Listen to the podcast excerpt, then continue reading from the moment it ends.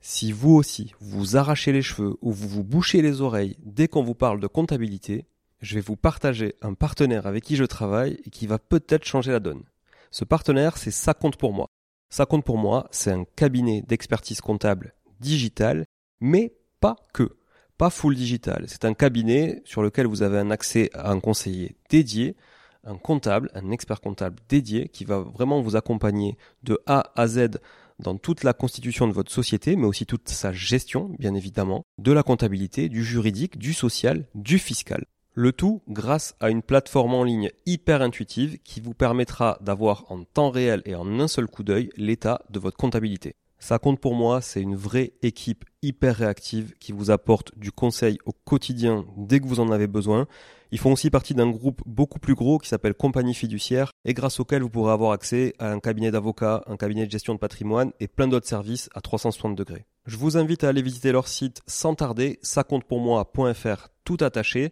Et surtout, si vous voulez contacter, partagez le code MONEYTREE au chargé d'affaires parce que j'ai négocié pour vous un mois de comptabilité offert. Leurs tarifs sont hyper abordables et hyper bien placés, c'est sans engagement et les trois premiers mois sont satisfaits ou remboursés. Bref, je ne peux que vous conseiller de tester et vous serez franchement pleinement convaincu.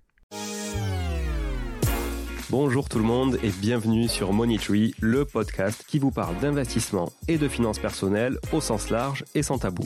Je suis Julien Calamotte, investisseur passionné et auteur du livre à succès S'enrichir grâce à l'immobilier. J'avais envie de partager ma façon d'investir, forcément, mais également de découvrir avec vous de nouvelles façons de faire fructifier notre argent. C'est pourquoi j'ai créé ce podcast pour y recevoir des invités qui nous partagent leur savoir et leurs expériences en toute simplicité. J'espère sincèrement que les échanges que je vais avoir avec l'invité du jour vont permettre d'enrichir vos connaissances autant que les miennes. Je vous souhaite une excellente écoute. Bonjour à tous, euh, toujours au salon de l'investissement immobilier à Bordeaux. Donc j'en profite, comme je vous le disais euh, sur les précédents épisodes, pour, euh, pour tourner des épisodes avec des invités de renom.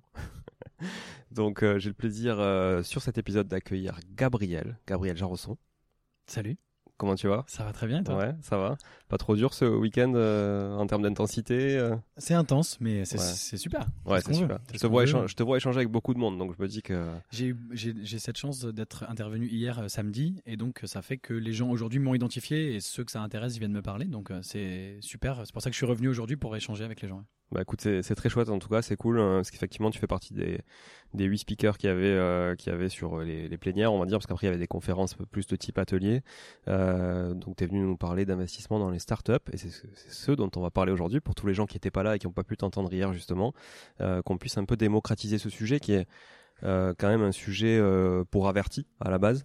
Et moi, j'aimerais qu'on le vulgarise un peu. Je crois que c'est ce que tu essaies aussi de faire, en fait, en le rendant accessible. Euh, tu nous en parleras après, mais via, via Léonis notamment. donc, c'est chouette. Pour commencer, et pour ceux qui ne te connaissent pas, est-ce que tu peux te présenter et nous dire qui tu es? Oui, avec plaisir. Bah, effectivement, donc, je m'appelle Gabriel Jarosson et si on devait définir en une phrase ce que je fais au quotidien, c'est exactement ce que tu as dit, c'est-à-dire je veux démocratiser, rendre accessible à tout le monde les investissements dans les startups de la Silicon Valley, ce que moi j'appelle les investissements qui sont réservés aux ultra riches. Euh, aujourd'hui, investir dans une startup, il faut avoir des millions, il faut avoir l'accès, et j'essaye de le démocratiser au plus grand nombre. Alors, qui je suis, euh, voilà, aujourd'hui j'anime Léonis Investissement. Euh, à l'origine, je suis ingénieur de formation et entrepreneur pendant des années. J'ai monté plein de boîtes, ce qui m'a permis d'apprendre beaucoup de choses, surtout au travers des échecs. J'ai beaucoup échoué dans les boîtes que je montais à force d'échouer, j'ai compris que toutes les boîtes n'étaient pas les mêmes, qu'il y avait des critères sur euh, la réussite des boîtes que j'ai transformé du coup en critères d'investissement. J'ai donc euh, commencé à investir tout seul dans les boîtes. J'avais un problème, je fais une version euh, raccourcie, mais j'avais un problème, c'est que j'avais pas assez finalement d'argent pour investir dans les boîtes dans lesquelles je voulais investir. Et donc en 2017, j'ai créé ça, Léonis Investissement, en me disant, puisque moi j'ai pas assez d'argent, mais que il y a peut-être des gens autres autour de moi qui veulent investir eux aussi, et eux aussi, ils n'ont pas assez d'argent. Hein, j'étais dans, la même situation. Et eh ben, si on se regroupait, hein, l'union fait la force. On va tous ensemble mettre notre argent en commun et là, on pourra peut-être accéder à des investissements. Donc en 2017, je crée l'Uni Investissement qui a pour ce rôle, comme je le disais, de démocratiser, etc. Et c'est ce que je fais aujourd'hui euh, de mon temps et de ma vie. Voilà. Ok. Et si on revient justement un peu en avant, qu'est-ce qui t'a amené à ça? C'est quoi les, échecs dont tu parles? Euh, quelles sont les boîtes que tu as montées qui n'ont pas fonctionné, qu'est-ce que tu as appris de ça et qu'est-ce qui ont fait justement que tu as assimilé ces critères de sélection pour la suite? Alors, le premier échec, c'est les études. Euh, j'étais pas un mauvais élève, j'ai fait S et j'étais assez bon jusqu'au jusqu'au bac, mais je pars en, école d'ingénieur, en prépa puis en école d'ingénieur. Et là, euh, j'étais pas du tout à ma place, j'étais pas très bon et ça me plaisait pas du tout. Donc, euh, je bossais assez peu puisque j'avais vraiment pas le goût à ça. Donc, ça, c'était plutôt un échec parce que ingénieur, c'est des super études. Euh, tu vois, c'est. Waouh, quand je suis arrivé, je me souviens le premier jour dans mon école, ils m'ont dit Vous êtes l'élite de la nation. C'était un peu pompeux, mais et surtout que c'était une école un peu moyenne, mais n'empêche que voilà, c'est des super études euh, ingénieurs, tu vois. Et euh, j'ai détesté ça, et j'ai tout de suite compris que c'était pas pour moi dès, dès, dès la première, voilà, la première. Alors j'ai quand même été au bout, hein, j'ai pas fait le truc de, euh, de, le drop out comme Mark Zuckerberg et tout. J'ai été au bout, ça me ferait une sécurité, etc. Mais premier premier échec, c'était ça. Et donc j'ai commencé tout de suite à monter des boîtes pendant que j'étais étudiant. Euh, euh, l'un de mes premiers clients sur ma toute première boîte, c'était mon école. Euh, c'était assez marrant. je me suis rendu compte, j'étais copain avec la Respocom, je discutais dans les couloirs et tout. et je suis toujours en contact avec, avec cette Respocom de l'école. on, était assez, on était assez copains. Et j'apprends qu'elle paye un mec 300 euros par mois pour s'occuper des réseaux sociaux de l'école. C'était, tu vois, euh, en quoi 2009, 10, un truc comme ça. Donc, un peu le début de, des réseaux sociaux. Quoi. Et euh, je vais voir le compte et je vois qu'il s'est rien passé. Le mec, il a pas tweeté, il a pas posté sur Facebook depuis un mois. Et donc, je lui dis, mais file-les-moi les 300 euros, je vais le faire mieux, quoi. Et elle me dit, ok. Et donc voilà, tu vois, je me dis merde, mais euh, et donc si eux je les ai fait payer 300 euros, c'est que ça intéresse d'autres gens. Donc j'ai été voir deux boîtes, trois boîtes, quatre boîtes, et donc je me suis retrouvé avec 10 boîtes qui me payaient 300 euros par mois. Je me faisais 3000 balles par mois, j'étais étudiant. Là, j'ai poussé le truc encore plus loin. J'ai embauché un stagiaire que j'ai payé 500 euros par mois. Et je lui disais, tu tweets sur les 10, les, 10 boîtes. Et moi, je me faisais 2500 balles de différence. Et à la fin de la journée de cours, mon stagiaire venait me chercher, moi, à la sortie de l'école pour qu'on fasse le point, tu vois. Donc, c'était vraiment, voilà, c'était marrant. Euh, donc euh, voilà, euh, donc les échecs, donc les études, ça me plaisait pas, je fais ça. En sortant d'études, je monte un, site de vente de vin en ligne, donc une marketplace. Tu vois là, on est, on enregistre à Bordeaux, donc c'est marrant. une marketplace de vente de vin. Euh, ça n'existait pas à l'époque, c'est je veux faire le Amazon du vin, c'est-à-dire que le vin en 2010, il, passe par des euh, par des grossistes qui vont l'acheter, le stocker chez eux et le renvoyer chez le client. Et je me dis c'est pas bon pour l'environnement, ça pollue, le vin il, voyage deux fois, ça c'est bon? On a une petite alarme qui sonne. Incendie, je sais pas, soit on prend le risque de prendre feu et on reste là. Ah, ça y est, elle s'est arrêtée. Ça va, ça va, ok, je continue. C'est, faut qu'on improvise, c'est très ouais, bien. Ouais, mais c'est très bien. C'est génial. Et donc, euh, je me dis, on va le faire aller directement du, domaine euh, jusqu'au. Ouais, donc tu voulais disrupter en fait, euh, des intermédiaires quoi. Exactement, des intermédiaires comme une marketplace, comme un Et ça, c'est un premier échec parce que c'est un échec très vicieux. Ça m'a fait beaucoup de mal d'ailleurs. J'étais presque en burn-out et tout. Parce que la boîte marchait, la boîte grossissait de plus en plus. Mais dans le vin, il n'y a pas de marge. Hmm. Le vin, c'est très lourd. Euh, déjà, le vin, les vignerons font très attention à leur prix parce qu'il y a une histoire d'image de marque, etc. Euh, et, c'est très lourd et fragile à transporter, donc ça coûte très cher. Et quand tu le fais livrer euh, à des particuliers, c'est voilà, c'est lourd, c'est cher, il n'y a pas de marge. Tu as de la casse, donc le peu de marge que tu as, tu le, tu, le, tu le perds sur ta casse, même si tu as des assurances. Les clients, du coup, sont pas contents. Ils t'appellent J'avais un mariage ce week-end, le vin il est cassé. Je dis Je vous le renvoie la semaine prochaine. Ouais, mais mon mariage c'est ce week-end. Bref. Ouais, compliqué. Et donc, très vicieux parce que la boîte grossit. Sur les 200 sites français de vente de vin, j'étais dans le top 10 et je gagnais pas d'argent, je pouvais même pas me sortir un salaire. Ouais. Et euh, au bout de quelques années, je pète un câble, euh, je revends la boîte euh, et, et, je voulais sortir de ça. Et je, veux plus jamais entendre parler de vin. Hier, il y a quelqu'un qui m'a dit Ah, t'as fait du vin, je veux que je te présente. Je dis ah, surtout pas, c'est fini, je veux plus. Je veux bien le boire, évidemment, mais euh, ce que j'ai fait hier soir avec modération. Mais, mais voilà. Et t'as réussi quand même à, revendre le J'ai quand même revendu la boîte parce que la boîte, elle, elle fonctionnait, elle grossissait. Donc pour quelqu'un qui, qui est dans le milieu du vin, c'était génial. Mais moi, j'ai. Et donc, l'enseignement, c'est que c'était pour moi un échec. Je pouvais même pas me payer de salaire, n'importe quoi. Tu vois, mes copains, ils étaient sortis d'école d'ingé, ils avaient des salaires d'ingé, ils gagnaient 10 euh, fois, euh, moi j'avais rien quoi. Et donc euh, la, leçon de ça, ce que je comprends, c'est que tous les business sont pas égaux. Je voyais des copains qui étaient sortis d'école qui faisaient que du software et qui gagnaient un fric de fou. Et moi, je me disais, putain, je fais un truc innovant et je gagne rien. Bon. Donc, tous les business sont pas égaux. Et, euh, et ensuite, donc, j'ai créé d'autres business. Euh, j'ai, alors, vraiment tout et n'importe quoi. J'ai bossé, enfin, j'ai créé un site de rencontres. Euh, j'ai vendu des t-shirts humoristiques sur le football.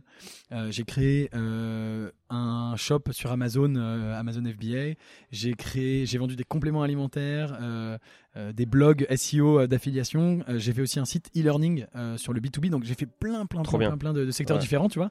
Et à chaque fois des boîtes qui ont soit pas marché du tout, soit un peu marché mais pas trop, pas à la hauteur de mes ambitions. Je voulais une boîte, une vraie start-up qui grossit, etc.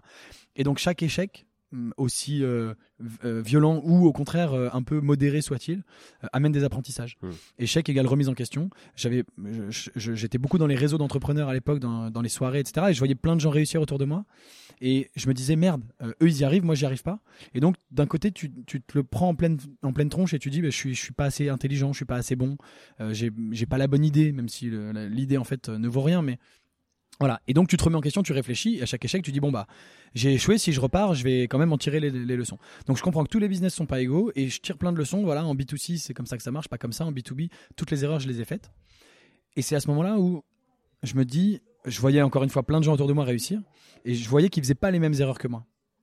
Alors, je voyais plein de gens qui faisaient les mêmes erreurs que moi aussi. Hein. J'étais pas le plus nul. Je faisais des erreurs classiques que finalement beaucoup de gens font. Mais quand je voyais une boîte qui faisait pas ces erreurs, je me disais cette boîte là elle va réussir. Parce que je sais moi je les connais les erreurs je les ai faites. Je les ai vécues pendant des années et des années et des années. Donc je le voyais tout de suite. Je disais waouh ils font pas les mêmes erreurs que moi. Je veux je veux enfin non pas je veux investir. Je dis je sais que cette boîte va réussir. Comment j'en tire parti hmm. et c'est là où j'ai eu l'idée de me dire bah je pourrais investir dans ces gars là les startups et font des levées de fonds. Puisque je, je pense avoir compris avant tout le monde que la boîte va réussir parce que par mon expérience mes échecs etc euh, je vais investir dans cette boîte. Et c'est là où on en revient au problème que j'exposais. Beaucoup de ces boîtes m'ont dit, OK, tu veux investir, bah, c'est 10 000 balles, c'est 50 000 balles, c'est 100 000 balles. Déjà 10 000, je crois qu'une fois je l'ai fait, mais après j'avais plus assez, c'est normal. Hein. Vu que je me payais pas de salaire sur mes boîtes. Eh et 50 000, 100 000, c'était impossible. Je disais, je voulais investir 1000 balles, 2000 balles. Et voilà, donc j'étais bloqué, j'étais bloqué pendant pas mal d'années avant de créer euh, Léonis. Voilà. Ok, donc tu as créé Léonis pour ça justement, pour pouvoir investir dans ces boîtes-là dans lesquels tu pouvais pas investir à ouais, pour répondre à mon propre et donc, problème. Et donc, c'est, quelles sont les premières personnes qui t'ont suivi sur Léonis justement pour que tu puisses investir dans ces boîtes? Alors, il y a eu deux, finalement deux étapes. Euh, d'abord, j'ai commencé avec des contacts. Donc, comment j'ai eu l'idée, c'est que j'en parlais un peu autour de moi des startups que je voulais, mais que j'avais pas assez. Et donc, il y avait quelques copains, comme j'avais fait quelques exits. j'ai fait, j'ai réussi parfois à investir 2000, 5000 euros. Et euh, tout de suite, très vite, j'ai fait des exits. Donc, exit égale sortie positive. Mm, mm. Euh, la boîte se fait racheter. et donc, j'avais investi 5000, on me rend 15 000 balles. J'avais investi 2000, on me rend 6000 balles, etc. Donc trop bien, tu as gagné 15 000. Tu l'avais fait en nom propre ça du coup à l'époque? Oui bien sûr, ouais. tu vois, très simplement. Et donc quelques copains, des connaissances, des gens comme ça qui disent Mais attends, euh, trop bien, 10 euh, 000 balles sans travailler en deux ans, euh, moi aussi, fais, passer les bons plans. Et de la famille, donc mon père, mon frère, je sais plus qui y avait, des, voilà, bon. Et donc, ça, c'est la première étape, j'ai commencé comme ça. Je me suis rendu compte que ça marchait pas parce qu'en fait, les gens te disent oui oui moi je veux investir etc puis quand j'ai dit vas-y maintenant envoie l'argent on y va c'est parti euh, fais le virement. Et tout, tout le temps les gens c'est des faux plans. Ah non mais en fait en ce moment j'ai pas de trésor machin. Ce que je peux comprendre hein, je dis pas que bah, on, a, on, a, tous des vies euh, complexes avec plein de choses qui peuvent arriver. Donc les premières personnes qui m'ont fait confiance c'était ça. C'était des connaissances vraiment des gens que je connaissais des amis.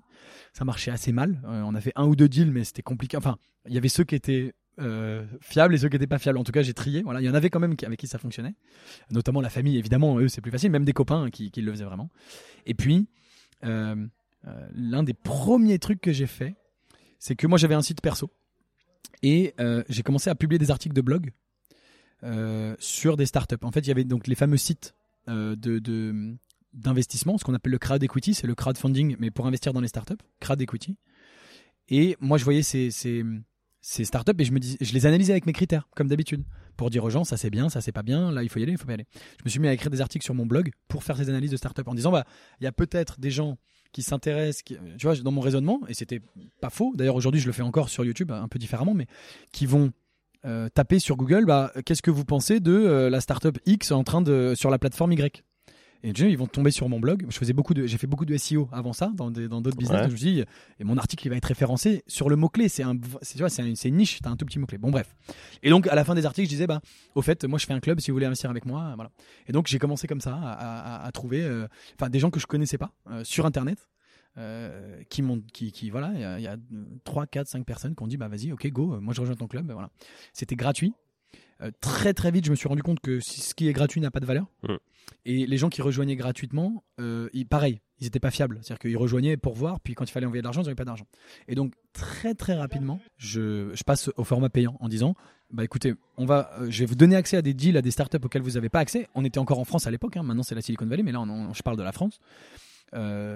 Euh, ils vont être sélectionnés à partir de mes critères, à partir de mon expérience. Alors à l'époque, c'était moins formalisé qu'aujourd'hui. Je démarrais, hein. j'avais un peu, euh, c'était plutôt, je leur disais, bah faites-moi confiance, je sais trouver les bonnes boîtes. C'était dans ma tête, c'était informel. Voilà. Maintenant, je l'ai évidemment euh, couché sur le papier, euh, notamment dans le livre, etc. Mais donc, alors je disais, faites-moi confiance, regardez ce que j'ai fait avant. J'avais fait trois, quatre sorties, des belles, des beaux investissements. Je dis, bah venez, on va, voilà informel et rapidement il y a quelques mecs alors c'était pas cher hein, c'était une bouchée de pain mais il y a des mecs effectivement aujourd'hui, en y repensant, je me dis c'est fou, heureusement qu'ils l'ont fait.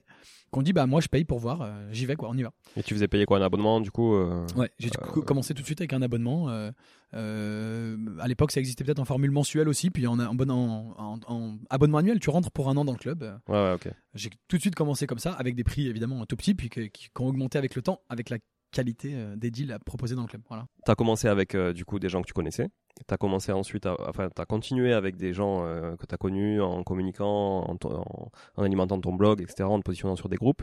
Et après, tu as voulu passer un step, j'imagine, pour être euh, faire de Léonis euh, ce que ce que c'est aujourd'hui. à quel moment ça tu t'es dit, tiens, il y a, y a, autre chose à faire encore et il y a un step à passer? En fait, effectivement, au début, je me rendais pas compte de la portée que ça pouvait avoir. Je pensais que c'était quelques copains comme ça, etc. Quand j'avais toujours cette envie de croissance, euh, de, comme toutes les startups dans les, que j'avais créées, et c'était quasiment jamais arrivé, enfin pas trop quoi. voilà. Donc j'avais toujours, j'essayais de développer ce business comme un autre. À l'époque, je faisais autre chose à plein temps. Je faisais ça à côté le soir et le week-end. Et puis euh, il y a eu un, un, déclic. Il y, a eu, il y a eu plusieurs déclics, mais euh, à ce moment-là, je regardais beaucoup. je suivais beaucoup Russell Brunson, le fondateur de ClickFunnels aux États-Unis. Mm. Et c'est au moment où j'avais lu son premier livre, qui s'appelait Dotcom Secrets, si je dis pas de bêtises. Et à ce moment-là, il sort un deuxième livre, pile euh, dans, dans, les, dans ces mois-là, qui s'appelle Expert Secrets. Euh, et dans ce livre, il dit Vous avez un savoir, vous avez une connaissance, vous êtes un expert d'un domaine, vous pouvez en faire un business. Et euh, je lis le bouquin et il explique Vous savez faire un truc que personne ne sait faire, c'est un business, monétisez-le, etc. Et je me dis Merde, c'est exactement moi. moi, j'ai un savoir dans les startups, encore une fois, à l'époque, il était assez informel, mais voilà. Euh, je peux le monétiser, je peux en faire un vrai business. Et à l'époque, c'était moi, c'était un hobby. Puis je me disais, bah, c'est un hobby qui va me rapporter un peu d'argent. Mais là, je me suis dit, non, je vais en faire un business. Donc, il s'est passé cette première chose. Donc, j'ai eu cette volonté-là. Et la deuxième chose, c'est que euh, euh, un soir, je regardais un webinaire en français d'un infopreneur. Et il a dit la chose suivante. Et ça ça, ça, ça, ça, a changé ma vie, en fait. Il a dit, vous êtes, on est en 2017, vous êtes en retard mais moi, je vous conseille de vous lancer sur YouTube. C'est la meilleure plateforme. Et même si vous êtes en retard, il y a une solution pour vous. Vous publiez une vidéo par jour pendant un an. Il a dit, vous ne regardez pas le résultat. Au bout d'un mois, trois mois, vous, vous découragez pas. Vous faites une vidéo par jour pendant un an. Et il a dit, je vous garantis qu'au bout d'un an, vous aurez une chaîne YouTube qui fonctionne. Et j'ai regardé ça. Et au moment, en le regardant, à la minute, j'ai pris la décision que j'allais le faire. J'ai terminé le webinaire et j'ai dit, OK, je vais faire ça. Et j'ai commencé euh, le, lendemain matin, j'ai créé la chaîne et j'ai posté la première vidéo 4 euh, jours plus tard. C'était parce que c'était donc le vers le 24 ou 25 septembre, ou peut-être 26 septembre 2017, et j'ai posté la première vidéo le 1er octobre en me disant bah je commence le premier du mois. Euh, et donc j'ai posté une vidéo par jour pendant un an. Mmh. Alors en, en réalité j'ai dû rater 4 jours. Donc voilà, mais mais voilà quand même je l'ai fait quoi. C'est balèze parce que euh, c'est quand même du taf. Hein. Ah, c'est un taf de dingue. Euh, c'est un taf de dingue. Mais je me suis dit, bah ouais, j'arrive en 2017, j'arrive après la bataille, j'arrive trop tard. Et effectivement, au bout d'un an, j'avais une chaîne YouTube. Alors je sais plus combien j'avais d'abonnés, mais en octobre 2018, ça avait pris, j'avais, il me semble que j'avais dépassé les 1000 abonnés, tu vois. Ce qui est encore tout petit, mais bah, c'est 1000 personnes euh, qui te connaissent, qui voilà. Et je me suis rendu compte que YouTube convertissait bien pour mon club. Euh, un blog, c'est bien, mais c'est impersonnel. Une vidéo YouTube, les gens ils te voient, hmm. euh, tu peux exposer tes idées. Ça humanise beaucoup plus la relation en fait. Ça humanise et puis euh, ça me laissait le temps, l'opportunité d'expliquer mes idées, d'expliquer toute cette intuition que j'avais sur les startups, qui était encore pas très formalisée, de, de, montrer aux gens que je savais de quoi je parlais. Parce que un petit jeune sur YouTube qui dit viens investir sur les startups, mais il fallait que j'arrive à les convaincre les gens. Et j'ai réussi. Puis toi aussi, j'imagine, ça te fait un peu grandir sur le sujet parce que tu dis, euh, attends, ce que je raconte euh, face caméra, il faut quand même que, je, faut quand même que tous les gens me trouvent légitime. je dois être légitime euh, et je dois le prouver, quoi. Absolument. et tu connais ce truc, on dit l'une des meilleures façons de maîtriser un sujet, c'est de l'enseigner. Effectivement, il y a des gens qui me posaient des questions un peu pointues. Je disais, ah, bah, je vais faire une vidéo et du coup, pour être sûr de pas dire de conneries, j'allais faire des recherches en amont. Ah, ça te prend des plombes à préparer pour pas quand, quand tu es un peu exigeant envers toi-même, ça te prend vraiment des plombes. Donc, alors, j'étais pas trop exigeant envers moi-même parce qu'une par jour, il y a un moment, il fallait se mettre devant la caméra et on y va, quoi. Mais mais oui, pour, faut pas dire de conneries non plus. Donc euh, voilà. Donc j'ai- appris, si bien qu'au bout d'un an, j'étais tellement content de l'expérience que je suis reparti pour une deuxième année avec une vidéo par jour. Donc les deux premières années, j'ai posté une vidéo par jour. Après, j'ai aujourd'hui, je ne suis que à deux ou trois par semaine, ce qui est C'est déjà. déjà pas mal, mais j'imagine que tu es un peu plus taffé aujourd'hui pour le faire Ouais, aussi. un peu plus taffé. Ouais. C'est vrai que je faisais tout tout seul, mais il n'empêche que du coup, j'ai publié en 5 ans plus de 1000 vidéos sur YouTube et, Ah ouais. et, et, et ça, c'est c'est ça qui a changé ma vie, euh, qui a changé la vie des centaines d'investisseurs qui investissent avec moi. C'est que c'est YouTube qui a vraiment fait connaître euh, Léonis Investissement. Et YouTube, ce qui est génial, c'est que c'est scalable. Donc aujourd'hui, alors c'est pas, tu vois, on n'est pas un million d'abonnés. Hein. La chaîne YouTube, c'est 33 000 abonnés au moment où on se parle, mais ça continue d'augmenter. Je continue de, euh, de faire des vidéos. Et ce qui est super, c'est que la chaîne YouTube, elle travaille pour toi. Euh, quand tu quand tu dors, quand tu fais rien. Si je poste pas pendant un mois, ça m'arrive, c'est rare. Elle, continue de, grossir. Et j'ai des vidéos que j'ai faites il y a 5 ans. J'ai travaillé une heure. Aujourd'hui, 5 ans plus tard, il y a encore des vues, ça me rapporte encore des clients, des abonnés, etc. Oui, des fois, tu as une vidéo comme ça qui date, qui Exactement. ressort, et tu sais pas pourquoi. euh, les mecs se les partagent et ça va vite. Donc YouTube, euh, énorme travail, c'est un travail de Ouais. titan, mais euh, pour, pour moi en tout cas, euh, ça valait largement, enfin voilà, énorme, euh, énorme payback aussi. Un vrai pour, pourvoyeur de business pour toi, quoi. En tout cas, le tremplin a été, euh, a été Ouais. nécessaire avec YouTube. Tout à fait. Euh, du coup, tu, j'imagine que tu as dû structurer aussi euh, bah, l'entreprise, quoi, parce qu'au final, euh, passer à travailler avec des copains et la famille à passer à quelque chose d'un peu plus, on va dire, structuré au sens professionnel, quoi, professionnalisé en tout cas. Comment comment t'es arrivé à ça? Par la, par la- par l'obligation. Euh, C'est-à-dire qu'effectivement, euh, j'ai eu, euh, donc pour te donner une idée, j'ai créé ça en 2017. Euh, en, en 2019, à la fin 2019, on était 40 membres. Donc tu vois, deux ans plus tard, pour avoir 40 personnes. Donc tu vois que ça a été euh, très très très très long. Ouais. Euh, et en 2020, non, alors attends, je décale peut-être d'un an. Enfin bref, il y a une année, on, est, pas- on était 40 et l'année suivante, on était 120. Ok. Et euh, là, quand on a été 120, donc à 40, je faisais tout, tout, tout, tout, tout manuellement. J'étais tout seul. Voilà.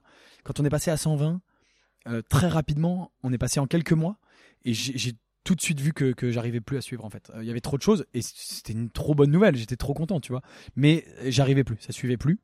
Et donc euh, euh, été obligé en fait par la force des choses de, de de voilà de, scaler l'équipe et de mettre en place des process de de- d'être accompagné donc j'ai recruté des gens alors pas des CDI et tout plutôt des freelances hein, pour que ce soit un peu plus plus souple mais j'étais obligé de m'entourer de déléguer ce qui était très dur quand tu as tout fait tout seul bah, tu le connais hein, tout le monde euh, voilà tu as envie de garder tu dis ah je, sais le faire je le fais mieux et tout c'est d'ailleurs un des trucs sur lesquels je suis le plus mauvais et j'ai beaucoup travaillé dessus mais quand j'ai fait ça il y a trois ans j'étais super mauvais euh, pour déléguer j'ai un peu délégué parce que j'étais obligé mais j'en ai en fait gardé trop et bien longtemps après je me suis rendu compte qu'il fallait que je délègue encore plus et que je travaille sur moi-même là-dessus etc Et c'est d'ailleurs certainement un critère de sélection quand tu sélectionnes tes, tes startups au, au niveau des fondateurs. euh, Est-ce qu'ils sont capables de prendre du recul à un certain moment, de s'entourer de gens plus compétents qu'eux sur certains domaines et de déléguer, quoi? Absolument. En fait, euh, absolument, tu as complètement raison. On veut des boîtes qui peuvent grossir très vite, très fort. Et donc, il faut que ce soit non dépendant d'intervention humaine. Mm.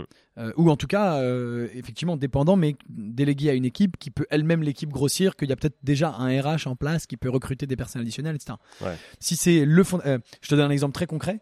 Euh, parce que c'est bien d'être concret aussi. Euh, très très souvent, je vois des, je, je rencontre plutôt des jeunes boîtes. hein, c'est ça, euh, c'est ce qu'on fait, de, de- de- ce qu'on appelle de l'amorçage du seed en Ouais, anglais. lucide. On fait aussi de la série A. Mais en, euh, beaucoup, beaucoup de fois, je demande au fondateur, que- OK, comment tu fais ton, co- ton commercial? Comment tu fais ton go-to-market? Comment tu trouves des clients? Et j'en ai beaucoup, beaucoup qui me répondent, bah, c'est mon réseau, c'est mes contacts. Bah, en fait, pour moi, c'est éliminatoire. Mm. Parce que, euh, euh, et c'est pas grave, t'as le temps de mettre quelque chose, enfin, tu peux commencer comme ça. Mais à l'instant T, si tu fais ça, comme, euh, ça- voilà, j'investis pas. Pourquoi? Parce que c'est pas scalable, hein, la scalabilité, les effets d'échelle, c'est un peu mon, mon, mon dada, comme tu sais. Et, et donc, ça- peut pas grossir exponentiellement rapidement. Ça dépend du gars. Si le gars il peut pas passer 1000 coups de fil par jour, voilà. Donc euh, donc effectivement euh, la délai, enfin, voilà, c'est je l'ai appris pour moi Ouais. et je le, et je le veux chez les, je le cherche chez les autres aussi. ouais. Ok. Et du coup, pour les investisseurs justement qui nous, qui nous écoutent et euh, qui, qui aimeraient se lancer un peu dans l'investissement startup, donc c'est inaccessible, on l'a dit tout à l'heure, pour le commun des mortels si on n'a pas un peu d'argent. Qu'est-ce qu'apporte Léonis à un investisseur? C'est quoi le workflow d'un projet, par exemple, si moi je veux investir chez toi? Alors deux questions. Pas, hein, chez, le pas chez- workflow pas chez toi, mais t'as ouais. compris quoi. Oui, bien sûr, bien. Euh, non, mais il y a deux, deux, deux questions. La première, c'est qu'est-ce qu'apporte Léonis Donc, effectivement, accéder à des investissements startup, c'est impossible. D'une part, tu vas pas les trouver, les startups, ok? D'autre part, si tu les trouves, tu n'auras probablement pas assez. En plus de ça, maintenant chez Léonis, comme je disais tout à l'heure, on a commencé avec la France, mais on, on investit plus du tout en France et en Europe, on investit dans la Silicon Valley. Donc c'est encore dix fois plus dur d'accéder à ces projets. Euh, c'est encore, encore plus impossible, on peut, on peut le dire. Et en plus de ça, on n'investit pas dans la Silicon Valley au hasard. On investit au Y Combinator, qui est le plus grand incubateur de start-up au monde, qui est basé à San Francisco et qui a incubé Airbnb, Dropbox, Coinbase, Twitch, euh, DoorDash, euh, Instacart, etc., etc. Donc c'est la fabrique à licorne, c'est le Y Combinator. Et on investit là, on a, chez Léonis, on a nos entrées là-bas, on est absolument les seuls. Donc c'est combien, combien on a de startups gagner de volume là-bas, Y Combinator? Y Combinator, ils font euh, peut-être à peu près 500 startups par an. Ok. Euh, grosso modo. Ouais, il faut faire le tri, quoi. Il faut faire le tri, mais eux, ils acceptent moins de 1% des boîtes qui postulent. C'est fou. C'est-à-dire que tu as, euh, tu vois, 50 000 boîtes qui postulent, ils en prennent 500. Et, euh, mais probablement que ces 500 boîtes-là, c'est déjà les 500 meilleures startups dans lesquelles tu peux investir à une année, durant une année donnée. Hmm. Parce que c'est les, donc non seulement il y a une taux de sélection de fou, mais derrière, ils les accompagnent. Et c'est pas un accompagnement par des, par des, par des rigolos. Il y a notamment un réseau d'alumni qui est extrêmement puissant. Et donc, tu arrives chez Y Combinator, ton premier coaching, c'est avec le patron d'Airbnb. Ton deuxième coaching, c'est avec le patron de Stripe. Donc en fait, quand c'est les mecs de Stripe, d'Airbnb, de Dropbox qui t'expliquent comment faire le business, c'est un truc de fou, tu vois. Et ils ont les meilleurs, euh, enfin voilà, ils ont, ils ont vraiment les meilleurs. Euh, qui, qui c'est un, c'est un, un, cercle vertueux. Et comme ils sont les plus connus, ils attirent euh, tous les talents, etc. Donc, donc ils sélectionnent et ils sont, euh, euh, ils sont très très accompagnés. Après, évidemment, moi dans les 500 par an, je refais le tri. Moi, j'analyse à peu près 3000 dossiers par an de start-up, dont les 500 du Y Combinator, euh, et j'en sélectionne une quinzaine. Donc tu vois que passer de 3000 à 15, c'est un travail d'orfèvre, hein, très précis. 99% du temps, je dis non et ça va à la poubelle. Et effectivement, quand je trouve une boîte qui correspond à tous mes critères, on investit. Donc, ça me permet de faire le pont, de répondre à la question. C'est la deuxième chose qu'on apporte. Donc, d'une part, l'accès à ces startups-là euh, auquel tu n'aurais jamais accès. Deuxièmement, la sélection. C'est-à-dire qu'investir dans les startups, euh, bah, euh, quelle startup? Donc, chez Léonis, y a, donc, moi, j'ai des critères d'investissement très précis. C'est l'objet donc de mon livre. je, je, trie et je, voilà, je sélectionne 15 sur 3000, hein, comme je l'ai dit dans ces startups-là, j'y crois tellement que moi j'investis mon propre argent et je propose aux membres d'investir avec moi. Donc il y a cette sélection-là, euh, tu es dans Léonis, tu rien à faire, c'est tout mâché, ça arrive 15 fois par an dans ta, boîte mail. Voilà une startup incroyable du Y Combinator de la Silicon Valley dans laquelle tu peux investir. Et puis le dernier point, on en a parlé aussi, c'est les montants, c'est important de le préciser. Un investissement que je propose chez Léonis, c'est 2500 euros minimum. Il n'y a pas de maximum, tu peux investir 10 euh, 000 euros si tu veux, mais, euh, ou plus hein, bien sûr, mais 2500 euros minimum, donc c'est accessible à pas à tout le monde, mais à beaucoup plus de bourses que si c'était 50 000 euros minimum, évidemment. Carrément, Voilà. Donc c'est 2500. Donc ça, c'est la dernière chose que ça t'apporte, c'est pouvoir investir dans des deals que tu n'aurais jamais trouvé, etc. Mais en plus avec seulement 2500 euros, donc euh, accessible euh, à, plus de monde. Donc voilà, grosso modo, ce que c'est. Deuxième question sur le workflow, tu vois, je retiens. Euh, comment ça fonctionne? J'ai commencé à le dire. Donc, tu rentres dans le club. Il y a une communauté. Donc, on a un groupe Slack euh, où il y a tous les membres, où tu peux échanger. Euh, tous les jours, il y a des messages. Tu peux parler de tout et de rien, poser tes questions, euh, rencontrer les membres, etc. etc.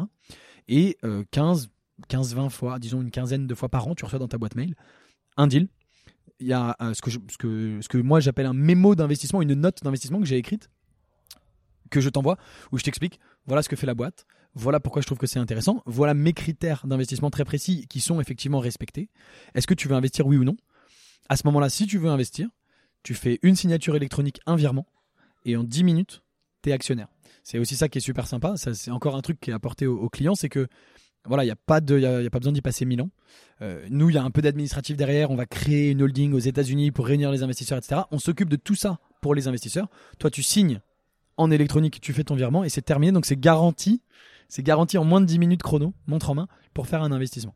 Et moi, je peux venir en nom propre ou avec ma holding, par exemple? Tout à fait. Ok. donc personne morale, personne physique, pas de souci. Ok. Et donc ma holding serait, par exemple, actionnaire d'une euh, holding dédiée à investir, enfin dans un véhicule euh, d'investissement en tout cas dédié qui est américain. C'est ça, qui est local. Ok, donc c'est quoi C'est euh, LLC Ouais. Et euh, ok, donc moi je serai actionnaire de cette holding qui elle-même sera actionnaire de sorte à ce que les fondateurs n'aient qu'un seul interlocuteur en face. C'est ça pour pas diluer un peu. Bah exactement. Nous on est plus de 300 dans le club aujourd'hui, donc évidemment si je dis au gars je t'envoie 300 virements et 300 signatures, euh, il me raccroche au nez quoi. donc et puis, ouais, et puis les les boards c'est un peu compliqué aussi quoi. Voilà, exactement. Donc euh, voilà comment ça se passe. Et puis en plus de ça, dans la communauté, on fait euh, deux fois par an euh, une rencontre à Paris dans une voilà champagne petit four pour se voir en vrai. c'est sympa. Et tous les mois, on a une visio avec les membres du club pour échanger, pour faire connaissance, pour répondre aux questions. Donc tous les mois, il y a un zoom de deux heures que j'anime où je réponds à tout le monde. on accueille les nouveaux, etc. etc. Ok, donc 15 deals, 15 euh, deals par an en moyenne, c'est à peu près ça, Ok, sur les 3000 que tu reçois. Donc effectivement, il y a un sacré taf d'écrémage, ça c'est sûr. Et euh, est-ce que tu as des exemples à nous donner de deals euh, que vous avez fait euh, historiquement, avec des exits positives ou des exits négatives ou, des anecdotes en tout cas euh? alors oui, on, a fait plus de 40 ou 45 investissements, donc j'ai plein plein plein plein d'exemples. alors je peux te parler de quelques exits on n'en a pas fait beaucoup pour la simple et bonne raison que euh, les exits, ça prend du temps. C'est important d'ailleurs, enfin, c'est l'occasion d'en parler. Euh, en moyenne, la durée de vie d'un investissement dans une startup, c'est 5 à 7 ans. Et, comme toute moyenne, il y, y, en a en dessous, mais il y en a au-dessus. Et, les plus gros exits, ils peuvent même aller jusqu'à 10 euh, ans, parfois même au-delà. Ça existe. Alors, au-delà de 10 ans, bon, ça, ça, commence à faire long, mais disons entre 5 et 10 ans. Donc, on a fait quelques exits. Par exemple, on a fait un exit au bout de 6 mois. Mais en fait, c'est pas terrible parce que alors on a gagné de l'argent, mais en six mois, six mois plus tard, la boîte, elle n'a pas, pas changé de taille, elle n'a pas changé de dimension. Euh, c'est pas une boîte qui vaut 100 fois plus. Donc là, en l'occurrence, six mois plus tard, ça valait une fois et demi le prix de base. Et c'était quoi la raison? Il y avait un, autre tour de table et non parce qu'ils se sont fait racheter directement. la boîte était tellement bien qu'ils se sont fait racheter. Nous on aurait voulu rester, mais quand la boîte se fait racheter, elle se fait racheter à 100%. Donc euh, alors je peux donner l'exemple, c'était un, une, société, un site d'hébergement de podcast. D'accord. Ah qui s'appelle Simplecast aux États-Unis. Et euh, euh, donc voilà, tu mettais 2500 euros, tu récupères alors 2500, je, je sais pas, 3700 une fois et demi. 2500, tu récupères 3700, donc tu gagnes de l'argent. Hein, c'est mieux que la bourse et l'immobilier. Ok, mais c'est pas ça que je fais. Moi je préfère que tu attendes 5 ans. Ouais, c'est un peu long. Mais derrière, tu as mis 2500 euros, tu récupères 300, 500 000 euros, 800 000 euros, 1 million. Ouais, d'accord. Ça, dans la Silicon Valley, ça arrive tous les jours. Ça qui est intéressant, beaucoup plus qu'en France. C'est pour ça que j'investis plus maintenant dans les startups françaises. Donc euh, voilà un type d'exit qu'on a fait. Il y en a d'autres un petit peu comme ça. tu m'as aussi demandé les boîtes qui se sont plantées et on peut bien sûr en parler. Hein. Les startups c'est risqué, ça peut aller à zéro. Quand ça va à zéro, on perd tout notre investissement. On en a eu. Euh, on a eu une boîte où le fondateur a du jour au lendemain décidé d'arrêter et de partir faire autre chose. Et donc euh, bah voilà, c'était fini. Il a mis la clé sous la porte et merci, au revoir. Ça, c'est des choses que toi, tu essaies quand même d'anticiper, j'imagine, à la base. Évidemment. Là, on va dire l'ambition du fondateur, c'est sa capacité à, à, soutenir la charge. échecs exactement. c'est quand même de la charge mentale d'entreprendre et de monter une boîte et de la faire croître surtout. Parce que bon, monter une boîte c'est pas très compliqué. Hein. Ça prend oui, deux, un ça prend deux heures. mais, après pour la ouais pour la faire croître et aller scaler c'est un peu plus compliqué. Ok. Donc euh, entre guillemets euh, pas pas de chance. Après euh, c'est pas parce qu'il y a une deux trois boîtes qui échouent que qu'on va pas gagner d'argent. Bien au contraire, c'est-à-dire que comme on peut faire des multiples entre x100 et x1000 et c'est ce qu'on vise même en imaginant le pire scénario que tu fasses 10 investissements et qu'il y en ait 9 qui se plantent, si le dixième il fait entre x100 et x1000, T'as ah largement, largement gagné de l'argent. Alors chez Léonis, on n'est pas à 9 sur 10 qui se plantent. Heureusement, bien au contraire, tu vois, sur 40, 45 investissements qu'on a fait, il y en a deux clé sous la porte. On est plutôt sur un ratio de 9 sur 10 qui réussissent. Pourquoi? Parce qu'elles ont fait le Y Combinator, euh, elles ont été donc sélectionnées à moins de 1% et accompagnées. Elles sont ensuite sélectionnées en plus par mes critères. Donc on sélectionne des boîtes qui ont quand même plus de chances de, réussir. Après, euh, j'ai pas de boule de cristal, je suis pas Madame Irma et on sait pas de quoi demain est fait. Tous les gens qui ont ouvert un resto en 2019 avant le Covid, ils pouvaient ouvrir le meilleur resto qu'ils voulaient. Euh, voilà, donc on ne sait pas ce qui va se passer demain. Mais on investit dans des boîtes digitales, comme tu sais, qui sont plus euh, comment euh, agile et résiliente, aux crises parce qu'il n'y a pas de structure de coût fixe, de, de machines, etc. Donc c'est un peu plus facile de, de, de, résister aux crises avec ces investissements-là. Voilà. C'est quoi le ticket moyen que vous mettez sur euh, une boîte? Entre 500 et 700 000 dollars. 500 et 700 et ça ça, lève enfin, ça, ça équivaut à combien de capital à peu près en equity? Écoute, on va dire que les boîtes elles ont en moyenne, il y a au-dessus et il y a en dessous, mais il y a en moyenne des, des boîtes des valos à 20 millions. Euh, donc si je te dis pas de bêtises, ça fait à peu près 3,5%, entre 2 et 3 pour, 2 et 4% du capital. Ok, d'accord. Et elle lève, euh, ouais, et elle lève. Euh, en fait, vous, vous, rentrez au capital à côté d'autres fonds, par exemple, souvent? Vous rentrez pas tout seul? On rentre quasiment jamais tout seul. Ça peut arriver s'il y a une bonne opportunité, etc. Mais on est, c'est en général des boîtes donc qui vont sortir du Y Combinator. Le Y Combinator, ça dure trois mois. Au bout de trois mois, les startups elles sortent et elles présentent aux investisseurs. C'est là où moi j'ai la chance d'être invité. Je suis euh, le seul français ou l'un des, enfin, le seul français, l'un des seuls français, mais je suis le seul qui partage. Il y a deux trois français, mais ils investissent que eux. Ok. voilà. Euh, et euh, et euh, et à ce moment-là, elles, en profitent toutes pour faire des levées de fonds à ce moment-là. Donc on investit souvent à ce moment-là, pile à la sortie. Et donc c'est des boîtes qui vont lever 2-3 millions en général. En général, hein, il y, a des, y a plein de cas. Mais... Et donc voilà, nous on va mettre 500 et il y aura 1,5 million, 2 millions à côté de nous avec d'autres fonds, effectivement. Et combien de personnes en moyenne qui investissent dans un projet? Écoute, euh, euh, entre 150 et 200, on est 300 dans le club et sur chaque projet, on est entre 150 et 200 personnes à peu près qui, qui viennent. D'accord, donc ticket plutôt quoi, 5000 euros en moyenne? Par personne? Non, en fait, alors il y, y a deux types hein, de, dans le club. J'ai des, des, des, des gens normaux, on va dire, euh, qui sont salariés et donc ils mettent le ticket minimum parce que bah, euh, si tu fais, moi je fais 15 propositions par an, si tu veux tous les faire à 2500, ça fait 37 000 euros 37 500. par an. Et si tu Hmm. veux rester plusieurs années dans le club, euh, voilà. Donc, donc un, un- quelqu'un qui gagne euh, même 4000 euros par mois, euh, il Hmm. peut pas, et surtout s'il veut le faire plusieurs années. Euh, et chacun est libre de le faire qu'une année, mais voilà. Et donc ça c'est ma première typologie de clients et il y en a plein ils sont les bienvenus et c'est pour aussi enfin pas aussi c'est surtout pour ces gens-là que j'ai créé le club pour rendre accessible à tout le monde. Mais j'ai aussi de plus en plus et c'est normal des, des, plus grosses fortunes. Et donc euh, bah, voilà, il y a des gens qui mettent euh, euh, pas 5000 par deal mais euh, 10, 15, 20, 25 sur chaque deal. J'ai des gens qui mettent 25 sur chaque deal. Ok. Euh, mais voilà, ils ont des plus gros euh, patrimoines, euh, grand bien à leur face. Donc, donc voilà, la moyenne elle est entre les deux, mais elle est tirée très bas par tous les gens à 2500 et très haut par les. Donc c'est Ouais, donc voilà. on est plus près des 10 000, des 2005 que des, en moyenne. que des ouais. 25 000, Ouais, oui, ça c'est sûr. 25 000, Ça, ouais. c'est sûr. Ouais, la moyenne au final, elle doit être. à- J'ai jamais regardé, mais on me pose toujours la question, donc faudrait que je regarde. Vraiment, on me pose 100 fois la question et j'ai quand même jamais regardé. Mais je crois qu'elle doit être, oui, à entre 3 et 4 000. Ok. Euh, entre eux, c'est quelques personnes qui mettent beaucoup et c'est les gens qui mettent.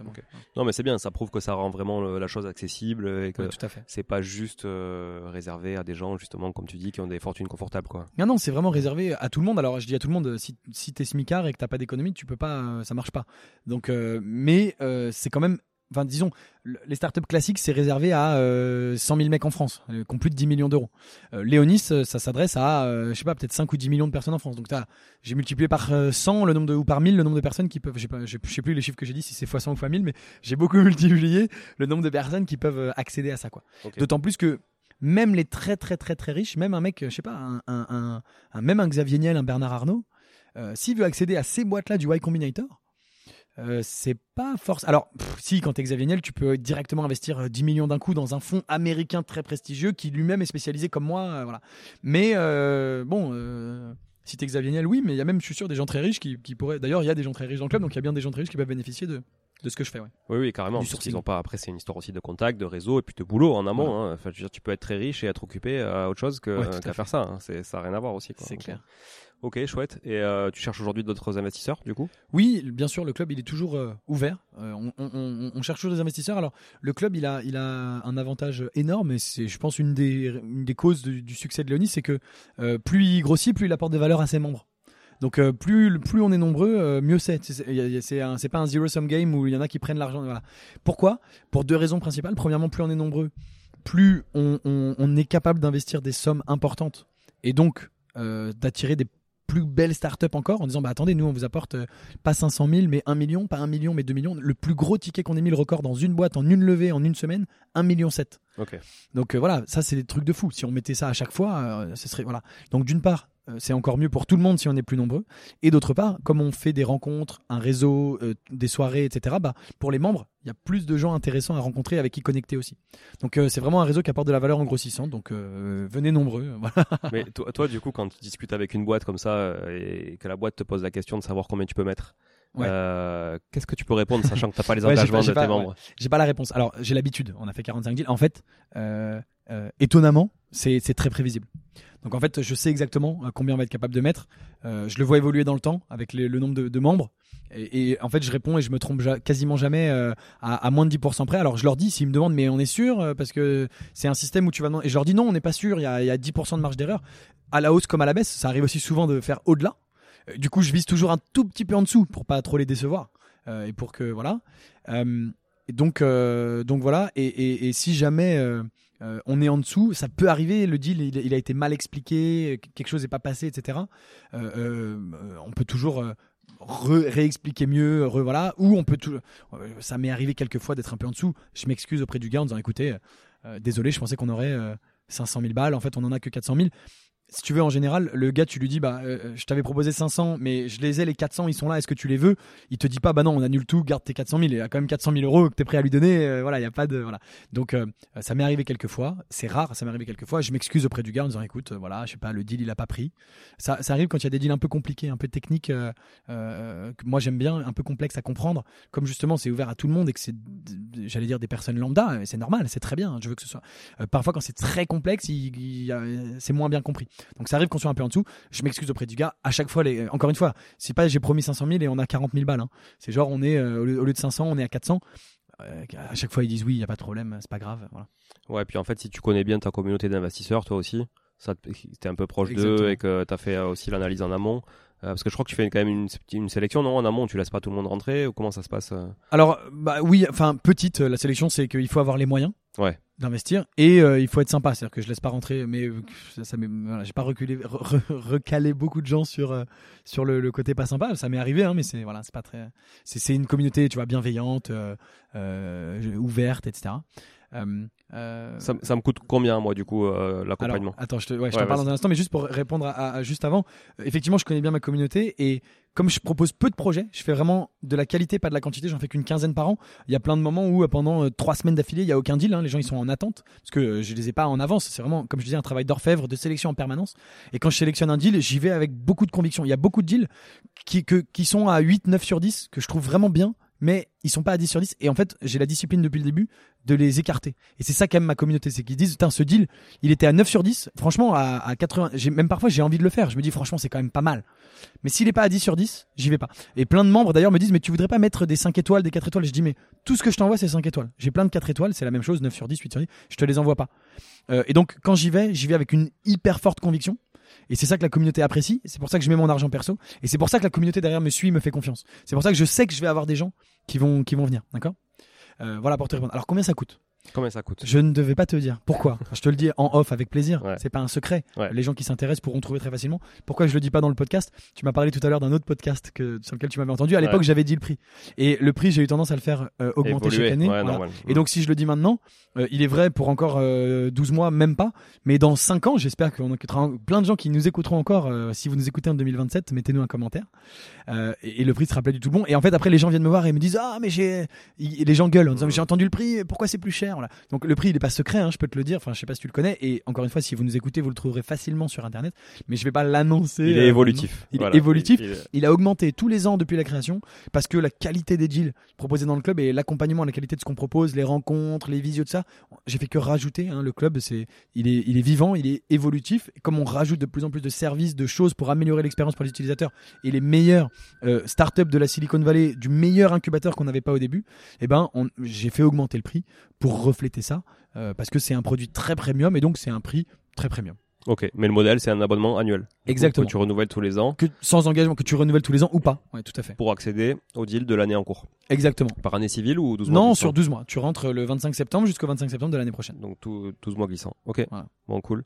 Euh, où est-ce qu'on peut du coup avoir toutes ces informations euh, si on veut bah, rentrer en contact avec toi pour justement faire partie du club? Ouais, le plus simple, c'est notre site, leonis.vc, donc L-E-O-N-I-S.vc. Euh, je suis donc sur YouTube, évidemment. Euh, je suis Sur LinkedIn aussi, pas Ouais, mal. sur actif LinkedIn, assez actif, voilà exactement, j'a- j'allais le dire. Ouais. Je suis très peu sur Instagram, mais euh, je regarde si vous voulez. euh, Enfin, je poste quelques vidéos. Vous pouvez, je sais que beaucoup de gens sont sur Instagram, donc j'y suis. C'est Gabriel de Léonis, donc euh, pas, c'est pas une particule de noblesse. Hein. C'est juste, j'aimerais bien, ce serait marrant, mais je m'appelle pas de Léonis de nom de famille. C'est Gabriel Jarosson. Voilà, Gabriel de Léonis, parce que je, je- voilà. Donc Gabriel de Léonis sur Instagram et et je devrais me changer. ça me donne des idées. Je vais me changer ma, je vais changer de nom de famille. Je vais me faire passer pour un noble. Voilà. C'est marrant.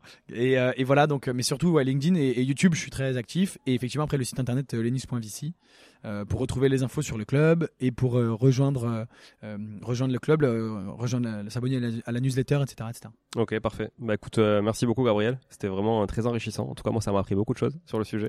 Donc c'est cool.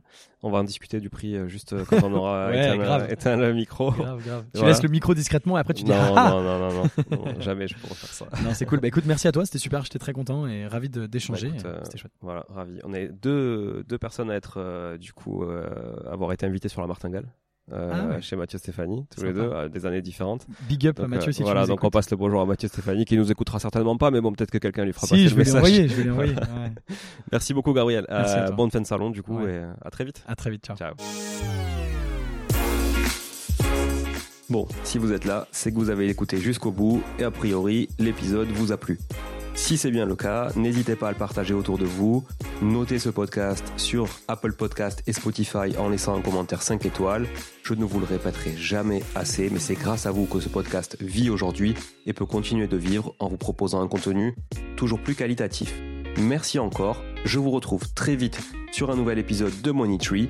En attendant, je vous souhaite la meilleure des réussites dans vos projets et un bon enrichissement. À très bientôt.